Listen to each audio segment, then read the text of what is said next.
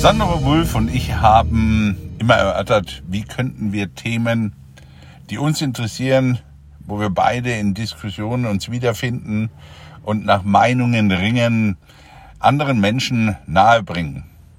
Er als Anwalt, ich als ja, Wirtschaftsmann und Unternehmer. Themen, die uns in unserem Beratungsjob immer wieder begegnen, die wir untereinander tätig diskutieren. Und so kamen wir auf unseren Podcast und wir freuen uns, dass Sie unser Gast sind.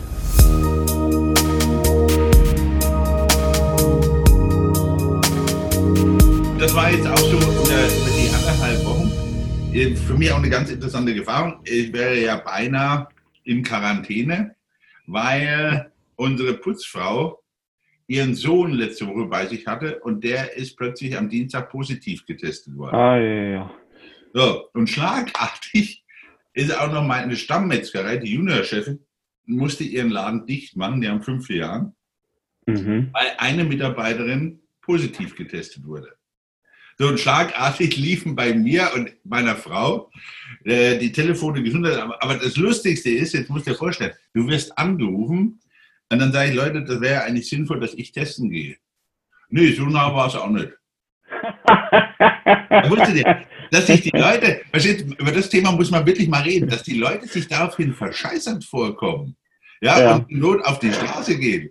Ja, ich, ich habe die Welt schon, habe gesagt, ihr redet doch von Testen, wenn ihr jetzt wann dann. Ja? Genau, genau so ist es ja. Null. Aber, aber das, das ist so, ich glaube, die, die wollen teilweise diese Testung gar nicht haben, weil sie die Zahlen, also diese die Diagnose und die Feststellung, die ist gar nicht gewollt. Ja. Ähm, wieso auch immer. Also ich mag es nicht abschließend einschätzen, ähm, woran es liegt, weil wenn, wenn ich jetzt geringere Zahlen habe, äh, dann, dann kann ich natürlich erlockern. Ähm, aber ähm, so richtig lockern will man ja gar nicht. Also es ist ja so, es wird ja nach wie vor, wenn man mal anschaut, bei uns im Land sind kaum Infizierte. Und in unserem, in unserem Landkreis äh, gibt es so gut wie gar keinen. In Magdeburg gibt es gar keine Neuinfizierten. Ähm, und trotzdem wird das in einer no enormen Art und Weise noch hochgefahren, wo eben viele sagen, auch die Gastronomen, ja, was sollen wir denn machen? Wir brauchen hier gar nicht aufmachen. Ja. ja. Du, das geht uns ja genauso. Ich habe ja unten, ähm, das ist ja mein eigenes Kosmetikstudio, was ich so ein bisschen aus den Ideen des anderen entwickelt habe. Wir haben bis jetzt auch noch nicht aufgemacht. Mhm. Ja, weil das Aberwitzige ist, ähm, also die brauchen eine FFP2-Maske, wenn sie behandelt und die braucht das, wo ich dann immer sage, alles gut und schön. Wie soll ich bei einer Gesichtsbehandlung, äh, sagt doch dann, das, sie müssen halt die Maske dann im Gesicht befestigen. Ja, ich, sag, ich kann nicht gleichzeitig das Gesicht behandeln ja, und die Maske ja. festmachen. Das kann der Friseur zur Not. Mhm. Ja?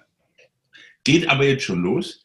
Die einen sind da, also wo ich, wo ich wirklich sage, man hat sich, glaube ich, der, dieser Shutdown, der hat sehr einheitlich funktioniert. Der war auch gut so. Aber mhm. diese unterschiedlichen Rücknahmen, ja, wo ich jetzt wirklich sage, okay, der, der, Gastronom in Magdeburg ist bestraft, wenn er seinen Biergarten in München hätte, wäre er jetzt gut dran. Und, mhm. und, ich glaube, da kommt jetzt vieles hoch. Ähm, ich sehe es auch bei meiner Frau, die ist ja im Jugendzentrum in der Stadt angestellt. Plötzlich sagt die Stadt, äh, ich glaube, wir gehen jetzt auf Kurzarbeit. Die Mitarbeiter schauen sich alle und sagen, ja, wir sollen doch jetzt alles vorbereiten. Mhm. Ja, schon, aber für keinen zu lesen. Für, für keinen und ich glaube, das sind Themen, äh, wenn man darüber spricht und sagt, okay, man thematisiert das Ganze mal, ähm, weil ich glaube, wenn du eins, im Moment sind die Menschen ja noch relativ zufrieden mit dem, was getan wurde. Problematik das ist, dass genau das, was wir wollen, diese Kommunikation reinbringen, keiner reinbringt. Ja? Mhm. So, jetzt hast du das Riesenproblem, dass du natürlich, das sind ein paar Sorgenvolle auf der Straße, die haben ihr Reisebüro, die haben ihre Gastronomie, die haben ihre Friseure.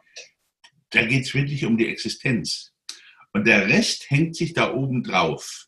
Ja, also mhm. ich habe hab unter der Woche versucht, ich habe eine, eine Partnerin in, in, der, in dem Vertrieb, die hat mich fürchterlich angegriffen und gesagt, äh, du bist auch einer von denen, der für die Impfpflicht sind. Da habe ich gesagt, äh, ich weiß nicht, welche Impfpflicht.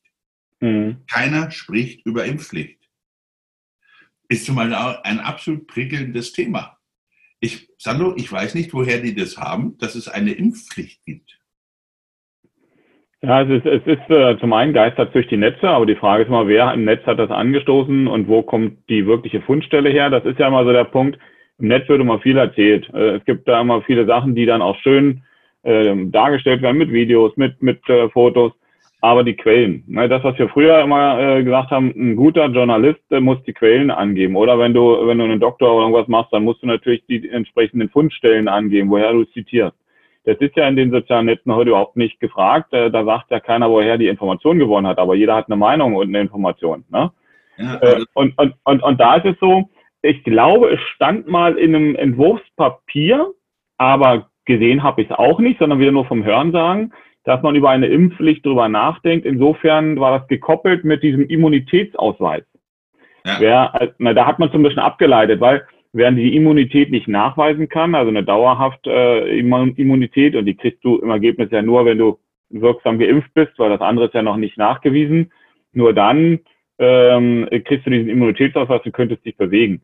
Also das war mal so eine Überlegung wohl in der Gesetzgebung äh, und dieser Immunitätsnachweis hat natürlich dann zwangsläufig in der Kausalitätsverfolge, geht nur über eine Impfung, wenn du nicht weißt, ob das andere wirklich dazu führt, dass du nicht nochmal an Corona erkranken kannst. Äh, aber äh, festgeschrieben war es nicht. Und äh, dann gab es diese Petitionen, die durchs Netz gegeistert sind, wo die Leute gesagt haben, gegen Impfpflicht. Und dann hat jetzt der, ähm, war es der Maas? Ich weiß gar nicht, wer es war. Jedenfalls irgendeiner hat dann von der Regierung jetzt letztens gesagt, äh, Impfpflicht ist nicht vorgesehen. Aber man hat darauf man hat darauf reagiert. Also es muss irgendwo mal auch da was gegeben haben. Gut, dass du dass du so reinbringst. Jetzt habe ich es auch wieder, weil Spahn hat doch irgendwann seinen äh, Immunitätsausweis aufgehoben.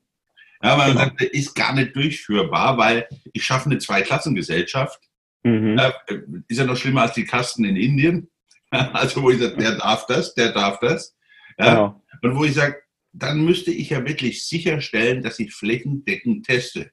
Und dann dürfte ja das, was mir passiert ist, gar nicht passieren. Genau. Ja? Weil ich habe das jetzt mal im Umkehrschluss, versteht, wo ich sagte, ich bin mal gespannt.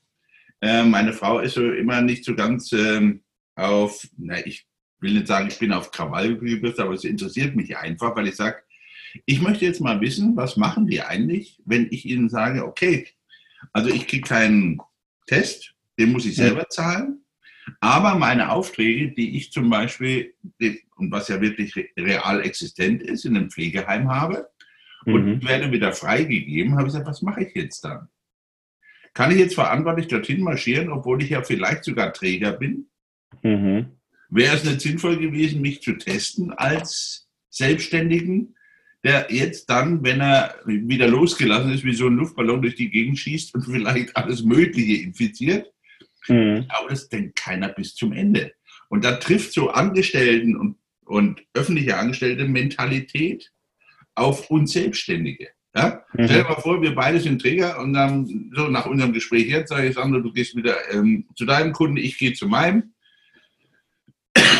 Und hinterher hast du dort die, einen Infekt ausgelöst, den Virus ja. ausgelöst in einer Art und Weise, äh, wo ich sage, das hat, kann doch keiner kontrollieren. Aber Ralf, jetzt werfen wir eine andere Frage dabei auf. Ne?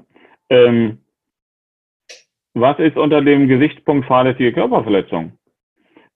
Oder äh, du, noch schlimmer, jemand äh, stirbt daran im Altersheim. Mhm. Dann ist es, ja, dann, dann ist es äh, eine fahrlässige Tötung zum Beispiel, ja mit Todesfolge oder Körperverletzung Todesfolge. Völlig egal. Aber jetzt kommen wir doch in den Punkt rein, dass du sagst, äh, du, du, du hältst es für wahrscheinlich, dass es sein könnte, aber du warst beim Arzt und hast gesagt, wir testen dich nicht, wird schon alles gut sein. Jetzt kommen wir genau in den Punkt rein, wo, wo wir strafrechtlich sagen, es gibt so eine Unterscheidung zwischen äh, Eventualvorsatz. Du sagst, ja, also ich glaube, ich bin krank, aber ist egal, wird schon gut gehen. Oder du sagst, naja, ich war beim Arzt, ich habe eigentlich alles getan, ich glaube, ich bin gesund. Ähm, okay, es könnte was sein, aber die Chance ist relativ gering, ich gehe trotzdem los. Die Unterscheidung in beiden Fällen ist, bei dem einen arbeitest, äh, arbeitest du dann mit Vorsatz, du handelst mit Vorsatz, also einem Eventualvorsatz, weil du hältst es für möglich, dass es eintritt. Jetzt würde eine, eine Körperverletzung oder eine Tötung von dir vorsätzlich begangen werden. Ja, muss man sich mal überlegen. Bloß weil die sagen, ich teste nicht und du sagst, ich, ich vertraue darauf, und bei dem anderen ist es fahrlässig, ist zwar auch strafrechtlich bewährt, aber natürlich nicht so stark. Ja? Aber in beiden Fällen bist du jetzt in einem Bereich, wo du eventuell dich äh, strafrechtlich für etwas verantworten musst. Und jetzt, jetzt kommen wir wieder in den Punkt der Eigenverantwortung. Der Staat sagt, ich teste dich nicht, weil du bist zu weit weg davon. Und du sagst, boah, ganz schön mutig von denen. Und jetzt kommt der Punkt, ja, der Staat übernimmt für dich aber nicht die Verantwortung, sondern du hast die Eigenverantwortung und wenn du jetzt nicht trotzdem was tust, ja, dann hat der Staat, äh, der, Staat redet viel, aber er hat sich in dem Moment rausgenommen, ähm, aber du trägst die Verantwortung dafür. Und das ist, glaube ich, das ist so, so beispielhaft, symbolisch. Wir sehen es jetzt bei Corona und bei dieser Infektion und bei der Frage, gebe ich dir den Test frei? Ähm, aber das ist genau der Punkt. So hast du es in vielen Dingen auch. Wenn du an der Stelle sagst, jo, jo, ich vertraue mal auf das, was mir gesagt wird, mm -mm, die übernehmen nicht für dich die Verantwortung. Ja, das war ja das, was ich in, in dem Papier mit gelebte Selbstverantwortung meinte. Ja, genau. Das wird sehr heikel für uns alle Selbstständigen. Ja, nimm das für das Kosmetikstudio, nimm das für den Friseur. Ja, die sind alle, und so aber bitte, wir haben gestern Christine und ich darüber diskutiert. Und saßen beim Fernsehen und fing damit an, sagte, äh, dass du immer das Negative sehen musst. Aber ich sagte, nee, tue ich eigentlich gar nicht. Nur, das ist für mich so ein typischer Knackpunkt, wo ich jetzt, ich hatte es eigentlich gestern Abend, ich muss morgen mal mit Sandro drüber reden, weil das ist eigentlich für alle Selbstständigen hoch, hoch interessant. Weil mhm. ich habe zum Beispiel überlegt, ob ich all meine Partner, wenn wir jetzt wieder Messungen machen und und und, nicht empfehle, sich testen zu lassen, ja, damit wir auf der sicheren Seite sind und wir ausschließen können, dass wir es waren, wenn irgendwo was passiert. Mhm. Ja, weil ich einfach sage, eigentlich müsste jeder Selbstständige, der in diesen Parteienverkehr kommt, wenn wir ganz ehrlich sind, grundgetestet werden und dann bräuchte er ja, einen Immuntest, den er immer wieder durchführt. Läuft das Ding noch oder ich werde wieder.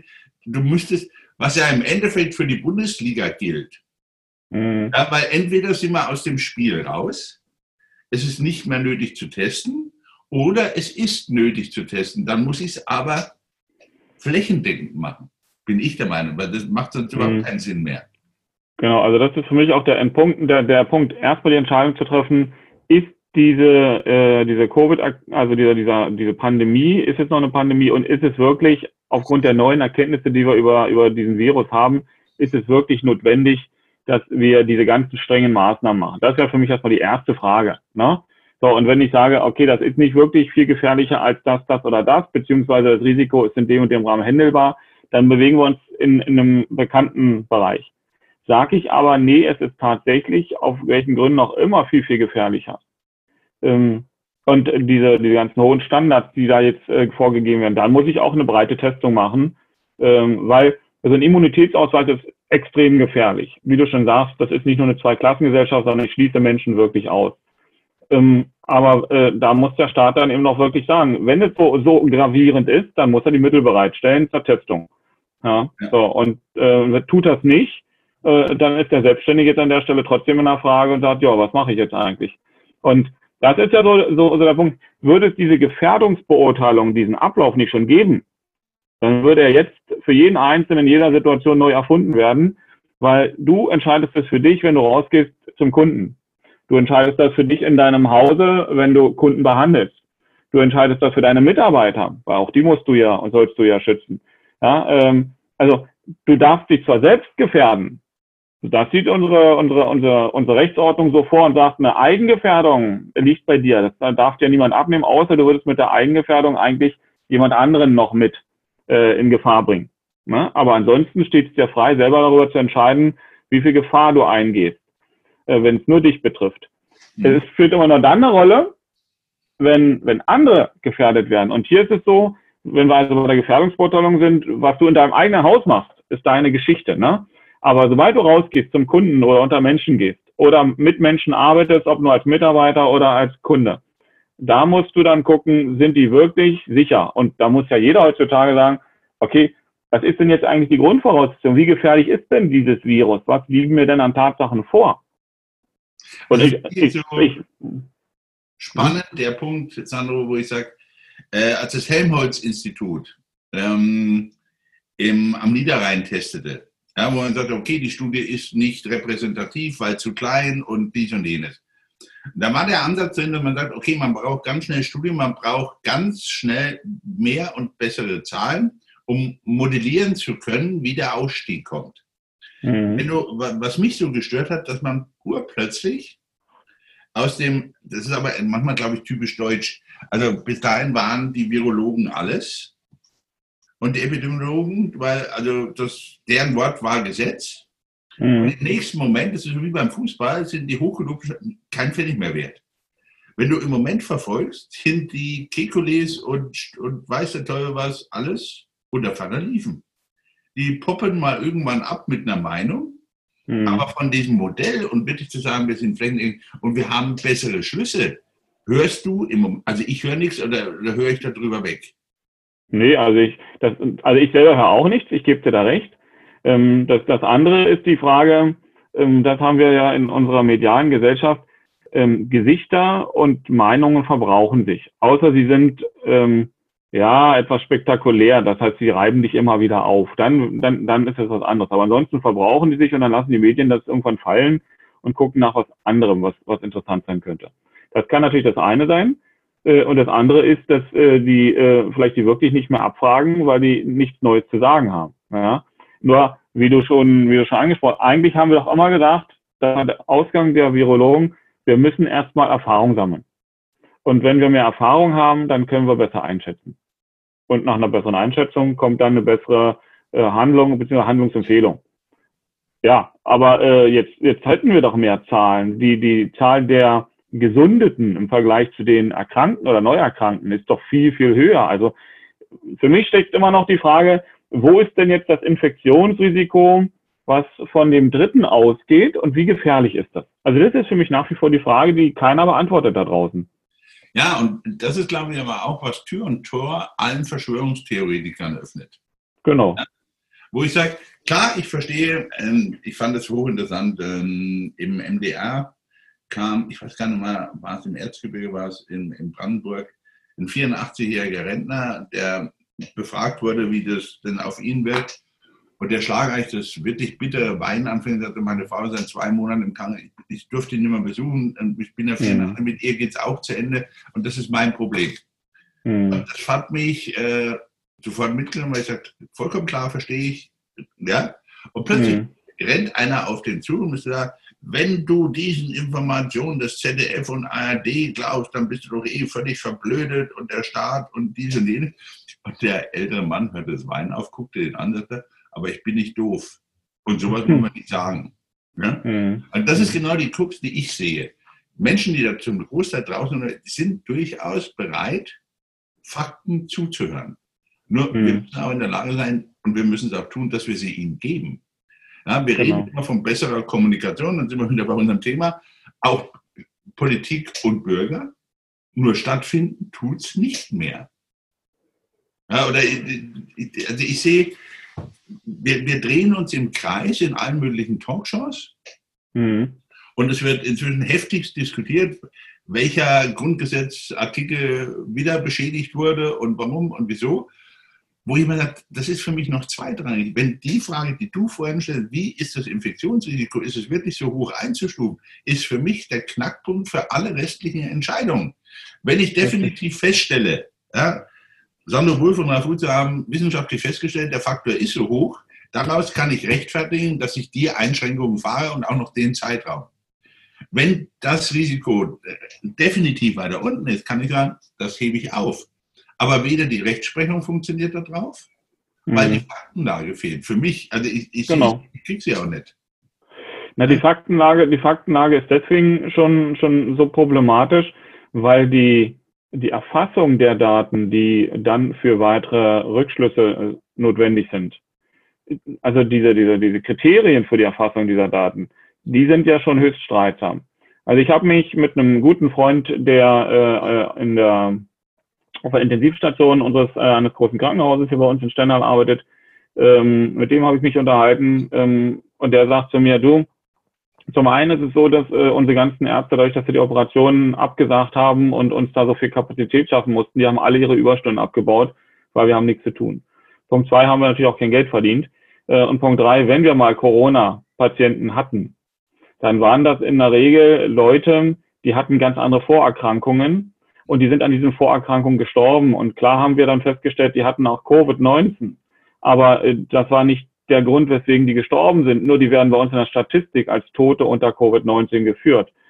Und das meine ich daran. Mhm. Ähm, wenn wir viele Menschen haben, die sterben, aber wir haben keinen, äh, oder wir haben aber nicht diese Übersterblichkeit.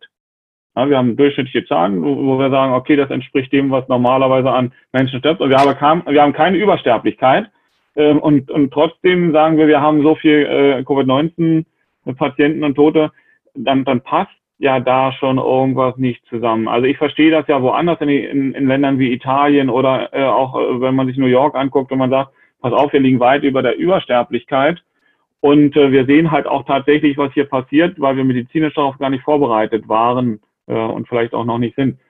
Ähm, aber ähm, da kann ich, da kann ich das noch nachvollziehen, wenn man es jetzt mit Daten unterlegt. Aber auch da muss ich vernünftig ermitteln. Nur da, da, da drängt sich das auf. Nur bei uns drängt sich das nicht auf. Das ja, wobei ich eben, ich bin so ein bisschen, nach dem, was ich dir vorhin erzählte, was, was privat war ja bei uns plötzlich so zweigeteilt. Gebe ich ja ganz ehrlich zu. Mhm. Weil ich sagte, ich habe es ähm, inzwischen auch mit einem, war ich dabei, es mit größerem Abstand zu sehen. So, mhm. urplötzlich merkst du aber, mal ein Schlenker nicht aufgepasst. Mhm. Ja, unsere ähm, Angestellte, die da betroffen ist, ist selber herzkrank und, und. Das heißt, es schlägt wieder genau in der Risikogruppe zu. Ich bin mir mhm. relativ sicher, ihrem Sohn, so hoffe ich wenigstens, wird gar nicht viel passieren.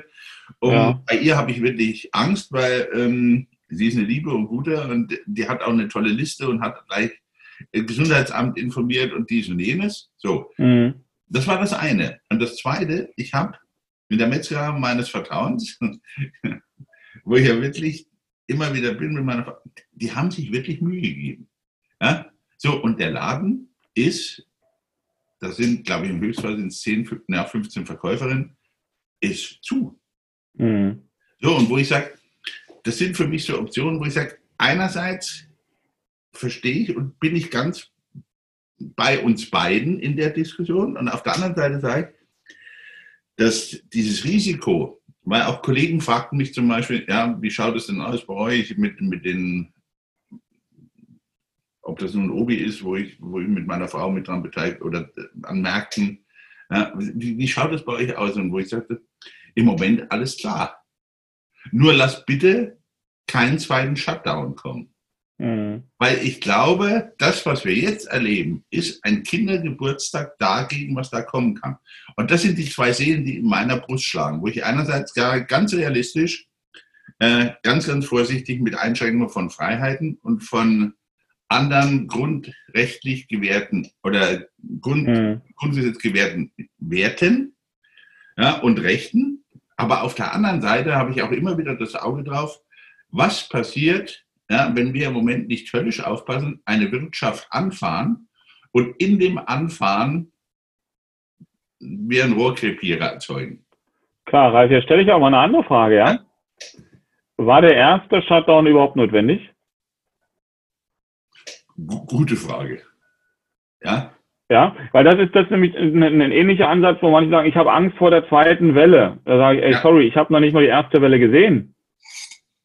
Also ähm, und es war sicherlich vernünftig, vorsichtig zu sein zum damaligen Zeitpunkt, weil ich das Risiko nicht einschätzen konnte. Deswegen sage ich eben, ja, Vorsicht war notwendig und da auch zu gucken, dass man vielleicht ein bisschen übervorsichtiger reagiert. Völlig bin ich völlig dabei. Also weil das, äh, das konnte keiner einschätzen, äh, zumindest soweit wir das nachvollziehen können und deswegen hat man das Risiko minimiert, damit es nicht Verhältnisse gibt wie in Italien. So. Ähm, aber ab einem gewissen Zeitpunkt wenn ich die Datenlage immer jeden Tag kontrolliere, und das ist ja etwas, was wir den Politikern vorwerfen, ihr habt euch dann irgendwann darauf äh, beschränkt, alle eine Woche, alle zwei Wochen mal äh, euch zusammenzufinden. Aber wenn ihr die Daten jeden Tag kontrolliert und dann sagt ihr, okay, sind wir jetzt noch in dieser exponentiellen Entwicklung oder nicht, oder gibt es diese exponentielle Entwicklung eigentlich gar nicht, weil wir bei der Datenerfassung da schon sagen müssen, äh, wir gehen von falschen Kriterien aus, weil die Toten, die wir da haben, das sind nicht Covid-Tote, sondern das sind Menschen, die leider aufgrund gesundheitlicher Erkrankungen, die auch äh, irgendwas anderes hätte auslösen können, daran gestorben sind. Und ähm, deswegen ist so die Frage, okay, wir waren vorsichtig, aber hätte dieses langen Shutdown, also wirklich dieser langen Zeit, hätte es der bedurft. Und da bin ich sehr kritisch. Also, dass man da hätte vielleicht viel früher die Lockerung schon machen müssen, dann hätte man auch nicht so ein Programm jetzt machen müssen. Aber ja. das wissen wir alle. Das wissen wir alle nicht, ne? Wissen wir alle nicht. Ähm, ja, und das, jetzt, mache ich, jetzt, jetzt nehme ich mal die Gegenseite ein, weil ich sage, schau dir Neuseeland an und Deutschland sind aufgrund des Shutdowns, die Neuseeländer haben es ja noch rigoroser gemacht. Ja. Aber die haben auch rigoros jetzt wieder aufgemacht. Das ist der Unterschied. Die haben also wirklich über die 700 so weit runtergefahren, dass, das, dass die Pandemie quasi ausgetrocknet ist. Ja. ja. Also ich weiß nicht, ob du es verfolgt hast. Ich war also wirklich, ähm, weil diese junge Ministerpräsidentin, nenne ich das jetzt mal, oder Präsidentin in Neuseeland, wo man sagte, ja, mit ihrer Erfahrung und mit ihrem Mitte 30 ist sie ja, äh, ob die das so richtig macht. Mhm. Ich denke mal, sie hat es genau richtig gemacht, weil in, mit aller Härte runter, es ist völlig runtergedämpft. Und ich glaube, dieser, weißt du, wo, wo bei uns die Diskussion losging, war eigentlich, wo die Helmholtz-Leute sagten, lasst noch eine Woche zu, dann sind wir so weit unten, dass wir uns viel, viel mehr Freiheiten nehmen können, viel, mhm. weiter in der Öffnung gehen können. Und dann fing dieses Wettrennen, äh, ich werde CDU-Vorsitzender Nachfolger ja, ja. und äh, ich bin der neue Bundeskanzler aus Bayern. Da fing dieses Rennen an. Mhm. Ja, der kleine Laschet wurde noch etwas eiliger, als er sonst ist und hängte seine ganze rheinische Frohnatur raus und dann kam halt nur noch Mist dabei rum. Mhm. Und jeder hat ein bisschen was anderes. Und ich glaube, das wäre vernünftiger, wirklich vernünftiger gewesen. Weil wir sind genau an dem Punkt, wo du sagst, lieber noch eine Woche zu und dann sagen, danach ist offen. Ja, danach, mhm. wenn wir unter der Grenze sind, was weiß ich, 0,6 oder weiß der Teufel was, ist das safe und dann fahren wir das Ganze an und fertig. Ja? Weil ich glaube, dieses das Schlimmste, was du machen kannst, ist ein instabiles, ja, instabiles Gleichgewicht gibt es eigentlich, aber genau das haben wir im Moment erzeugt. Ja, da geht, mhm. wir waren eigentlich stolz auf dieses föderale System. Und dieses föderale System hätte wirklich, so wie du sagst, hervorragend wirken können. Da muss man sich aber wirklich hinstellen und sagen, okay, die Zahlen in Stendal, okay, mhm. go. Ja, Rostock, Rot, mm -mm, geht nicht. Ja, wenn wir die, so, dann muss ich aber auch ehrlich sein und muss die Grenzen einhalten. Dann sind wir wieder bei der Diskussion. Ja, prüfen die jetzt wirklich so oder? Na, genau. Ja. Genau. Und wenn also, wir, das ist der Punkt. Wenn wir keine, nicht zum Test, ne?